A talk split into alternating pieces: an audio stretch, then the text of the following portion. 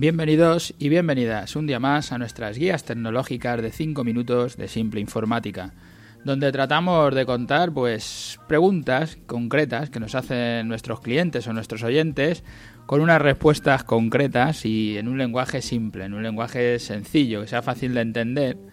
Y lo hacemos además en muy poco tiempo, en 5 minutos. Hoy nos encontramos en nuestro programa 223. ¿Y la banca está amenazada por las tecnológicas?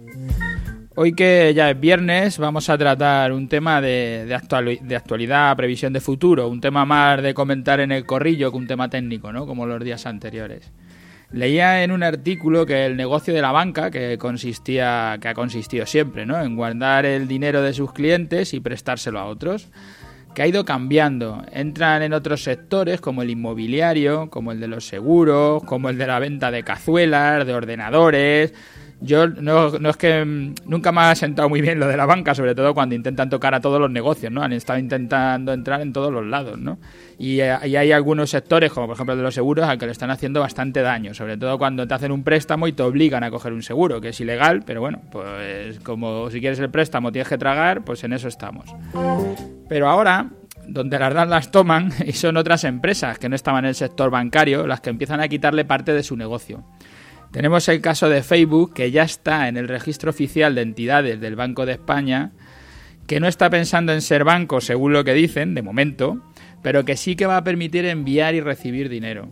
Otro rumor que se oye, que es el de Amazon, que quiere comprar uno de los bancos más importantes de Estados Unidos, con lo que ya estaría también dentro del sector. Y una multinacional de telefonía, Orange, una multinacional francesa, está poniendo en marcha un banco móvil que empezará a funcionar en, muy poco tiempo, desde que van a permitir contratar mm, variados productos financieros. No sé exactamente cuántos, pero desde luego bastante. Y tenemos en España el caso del hipermercado de Carrefour con su financiera de Carrefour que te permite tener una tarjeta de crédito ahora mismo. Pero es que ya en Francia, que también es una multinacional francesa, ya tiene una cuenta bancaria y si en Francia ocurre, pues hay muchas posibilidades de que en España pues acabe ocurriendo. El mundo, como decimos aquí siempre, el mundo está cambiando. Internet es la palanca que lo mueve cada vez más deprisa. Todos tenemos que, que, cambiar, que movernos, ir hacia esa transformación digital, a ser más digitales y la banca no se va a quedar fuera de todo esto, eso, eso está claro. Todos los bancos están dando pasos ¿no? en hacer acceso desde Internet más intuitivo, con más movilidad, que vayan en los móviles, las aplicaciones, las apps, que las abres y enseguida tienes acceso a todo. Que muchos de ellos, como ING, nos venden la idea de no tenemos oficinas y por eso somos más baratos, igual que ha hecho Evo, la, la banca electrónica.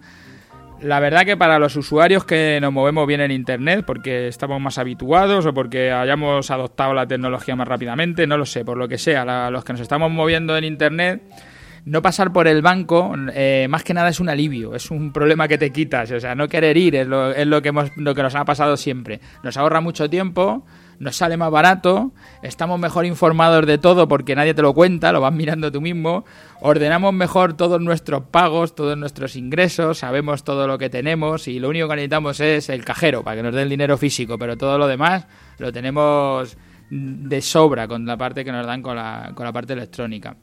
Aunque por supuesto en España tenemos una parte de la población, yo creo que cada año que pasa menos importante, pero una parte de la población, de personas mayores unas veces, desconfiadas de tener dinero en Internet, otras, aunque no tengan que ser mayores, si no ven a una persona en la ventanilla parece que el negocio no va a funcionar y como es su dinero pues les da miedo, ¿no?